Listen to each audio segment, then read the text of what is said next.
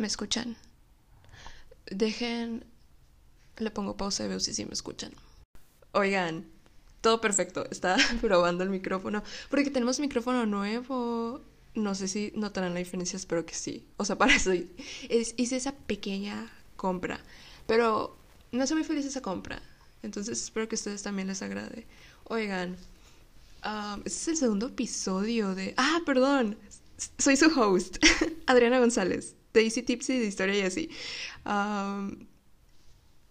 ¿Qué les iba a decir? Ok, todavía no les voy a decir. Mantengámoslo en suspenso un poquito más de quién vamos a hablar hoy. Pero estoy grabando esto en mi cumpleaños. Hoy, bueno, ¿saben qué? Ya salió todo. Nomás hice ese podcast para que llegara este día y decir, It's my birthday. Entonces ya con esto podemos dar por concluido el podcast. Em, ya no habrá más capítulos. Hasta aquí llego. Esta era la intención. no, obviamente no. Em, pero sí, it's my birthday. 21 años. Pueden creerlo.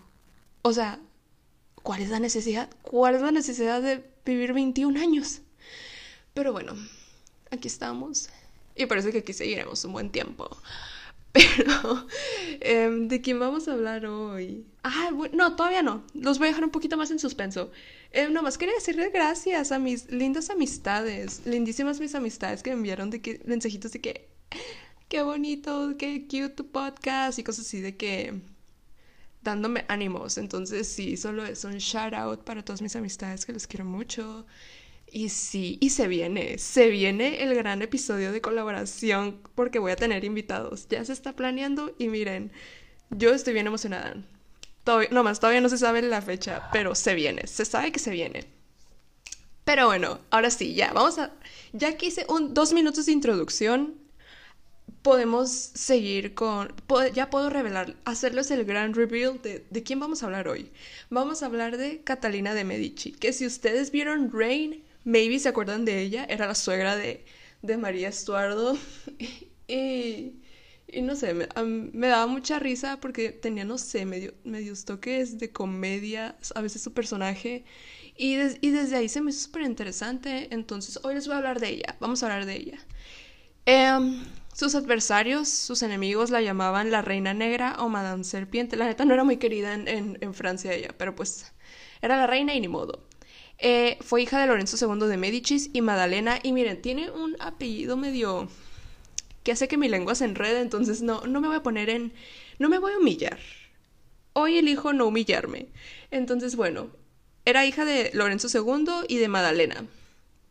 Nació en 1519 en Florencia.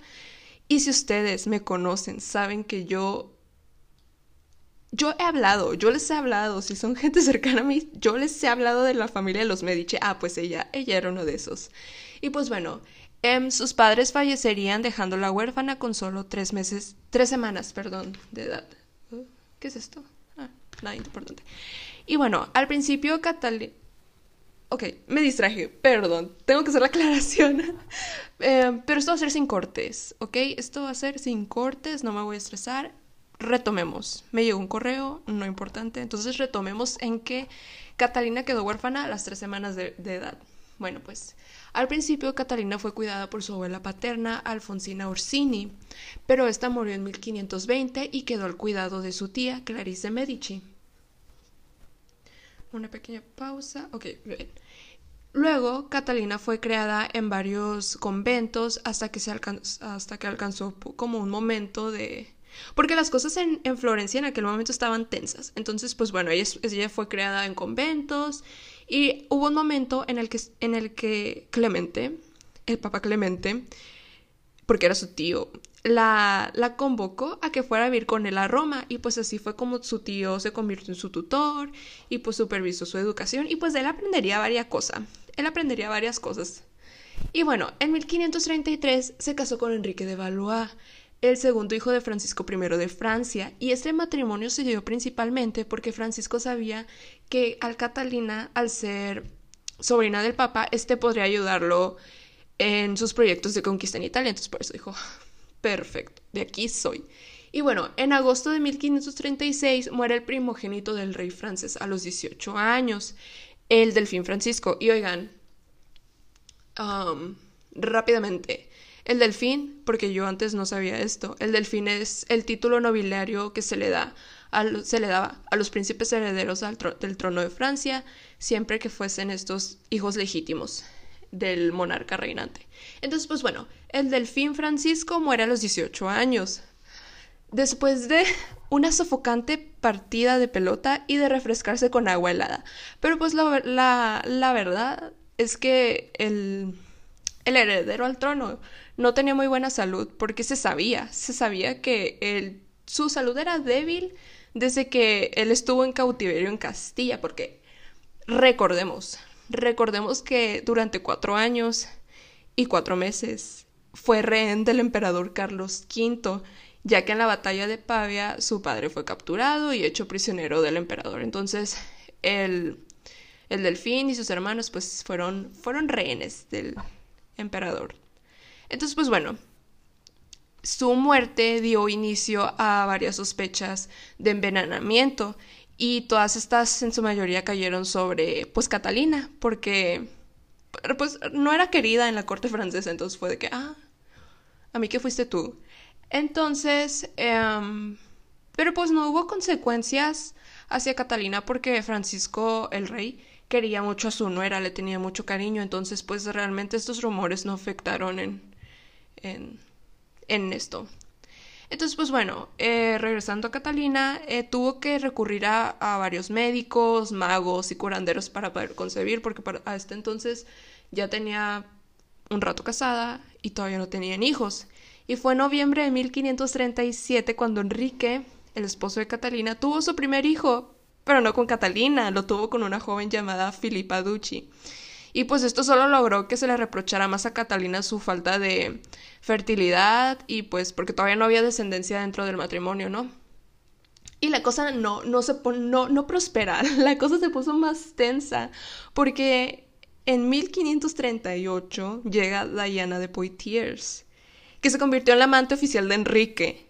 Y esto, eh, pero, pero, sin embargo, Diana o Diana, como le quieran decir, ayudó a que la, a que la pareja real pudiera concebir porque Diana o Diana, déjenme pongo de acuerdo como le digo, eh, ella sabía, ella sabía que si eh, Enrique se, deshacía, se separaba, se separaba de, Catalina, él, él podría buscar a una joven con que casarse que fuera pues más joven, atractiva y pudiera engendrarle a un heredero.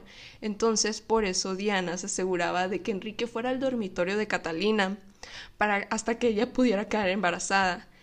Entonces, eh, pues ya que pudieron tener hijos Enrique y Catalina, Diana fue de que, ok, estoy más que segura. O sea, fue como que su manera de asegurar su lugar ahí, pues.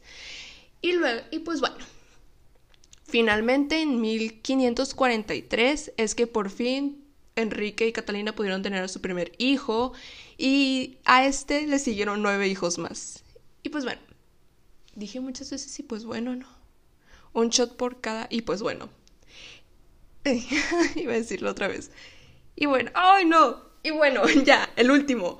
Em, este, este milagro se le atribuyó a Nostradamus, que me vi, ya lo han escuchado hablar, de que las, las predicciones de Nostradamus que era un médico y astrólogo al que, gracias a este gran milagro que él pudo lograr, eh, Catalina lo incorporó en su círculo íntimo.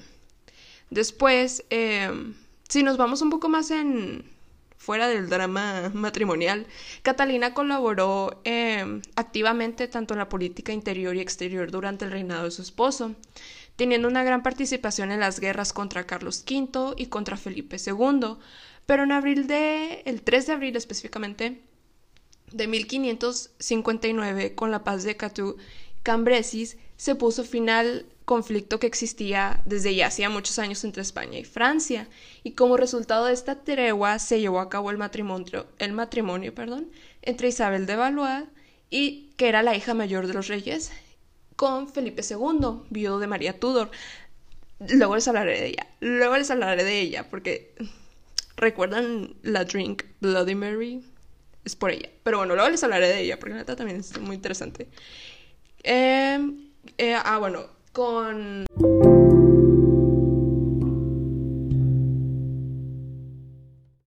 Ok, tuve que hacer una pausa, pero continuemos donde nos quedamos. Ok, nos quedamos en que se iba a casar la hija de Catalina con Felipe II, que en aquel entonces ya era viudo. Bueno, durante las celebraciones de este matrimonio, Enrique sufrió un accidente en un torneo y es así como fallecería el 10 de julio de 1559. Cuando, o sea, cuando este, este men se murió, de lo primerito que hizo la Catalina fue de que ir con la Diana y de que I'm sorry, mana, pero me devuelves las joyas que te dio. Ay, me están marcando. Oigan, ya regresé y ni me acuerdo dónde me quedé. Según yo, nos quedamos en que pues el Enrique se murió y pues ahora la Catalina era viuda y pues lo primero que, bueno, no lo primero, pero las así cosas que hizo fue de que fue con la Diana y le dijo, mana, I'm sorry, pero me devuelves las joyas. Em, y, y te me vas, te me vas del castillo en el que, te, en el que te tenía mi esposo.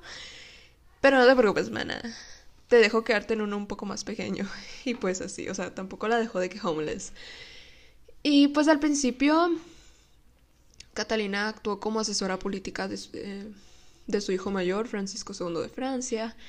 Y recordemos que también en este tiempo el país estaba dividido por cuestiones religiosas, ya que los católicos, encabezados por la familia Guisa, y los calvinistas, llamados en Francia como hugonotes, cuyos jefes de, eran el príncipe Condé y el almirante Coligny, pues, pues estaban en disputa, ¿no? Y pues Catalina lo que hizo fue suavizó la represión de los catalinos hacia de los catalinos de los católicos hacia los hugonotes siempre y cuando pues estos últimos se mantuvieran como leales súbditos pero pues o sea realmente lo que Catalina hizo fue tratar de no favorecer demasiado ni a los católicos ni a los protestantes y no porque digas de que ah es que ella creía en la tolerancia religiosa y que cada quien profese la religión que quiera como hoy en día pensaríamos, ¿no? Es el derecho de que cada quien la religión que quiera. No, realmente no lo hizo por eso. Eh, lo hizo más que nada porque ella sabía. Ella sabía que no le convenía que estos dos estuvieran agarrados del chongo. Y pues más que nada lo hizo por la pasivit. Y pues en diciembre de 1560 muere Francisco II a consecuencia de un, eh, un tumor canceroso y le sucedió su hermano Carlos IX que en ese entonces tenía 10 años, y fue así como Catalina ejerció oficialmente la regencia. Y durante el reinado de Carlos es donde mm, las cosas se ponen más turbias, porque en agosto de... El 22 de agosto de 1572 muere asesinado el almirante Coligny, ¿recuerdan? Uno de los líderes hugonotes. Em, y pues a su fallecimiento le sucedería la célebre noche de San Bartolomé, que fue del 24 al perdón, del 23 al 24 de este mes de agosto, que fue básicamente una matanza de hugonotes a manos de turbas enloquecidas.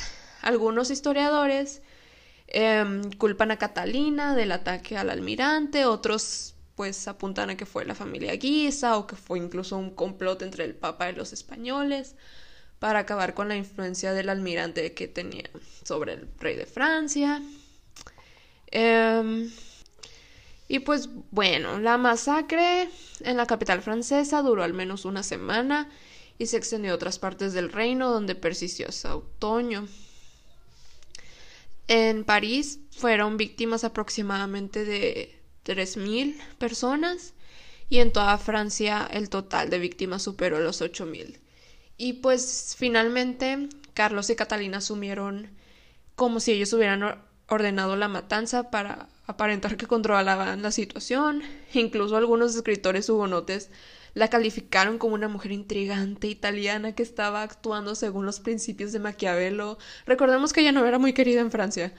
Em, y pues, o sea, todo esto que estaba pasando, si de por sí Carlos no tenía, no gozaba, no gozaba de muy buena salud ni física ni mental, o sea, todo, todo esto de la matanza y pues las demás cosas que estaban pasando, pues, pues hicieron que su salud empeorara.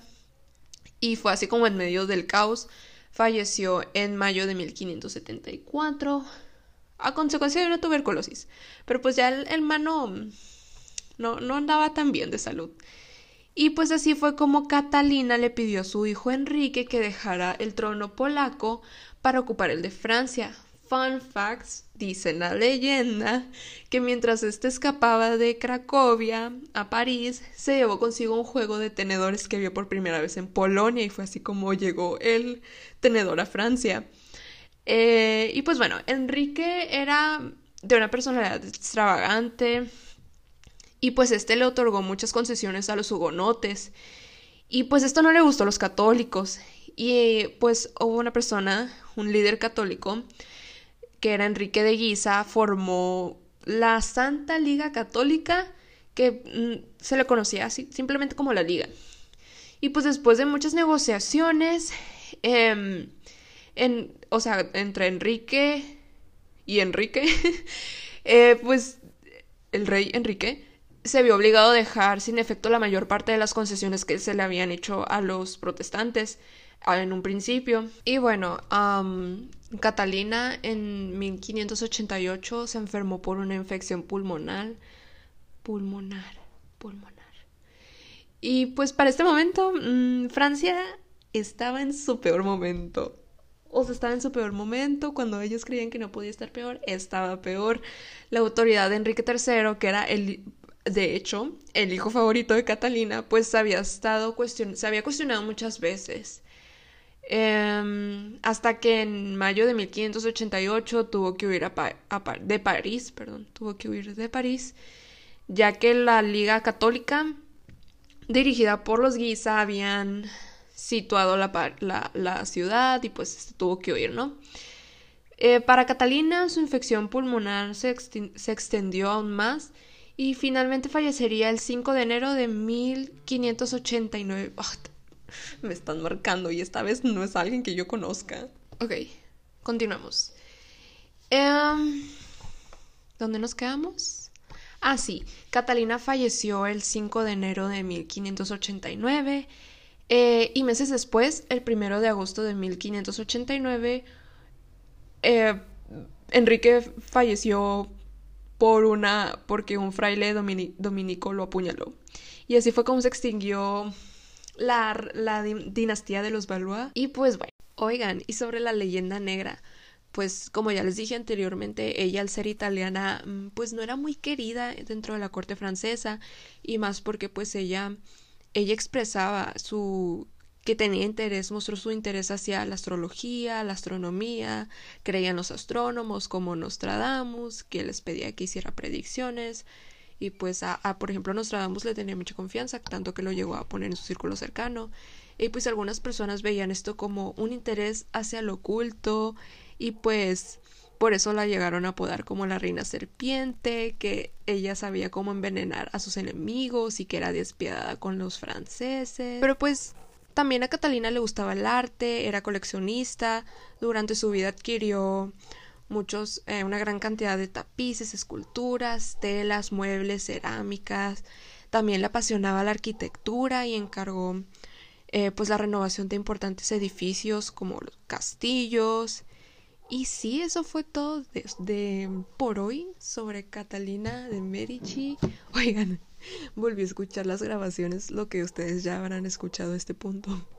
Y me escuchaba tan cansada, o sea, se escuchaba como si hubiera corrido un maratón, lo cual no sucedió. No sé si escuchen al perro de mi vecino, o sea, you know, ladrar, creo que ya se cayó. Pero bueno, um, sí, eso fue todo por hoy. Oiga, también, eh, ¿se acuerdan que en una parte de que yo de que no sé qué quién, no sé quién está marcando, no conozco el número, era mi tía.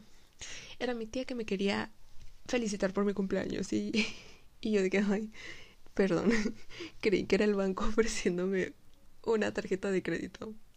Pero no era mi tía. Y si eso fue todo por hoy, me despido. Muchas gracias por escuchar. Bye.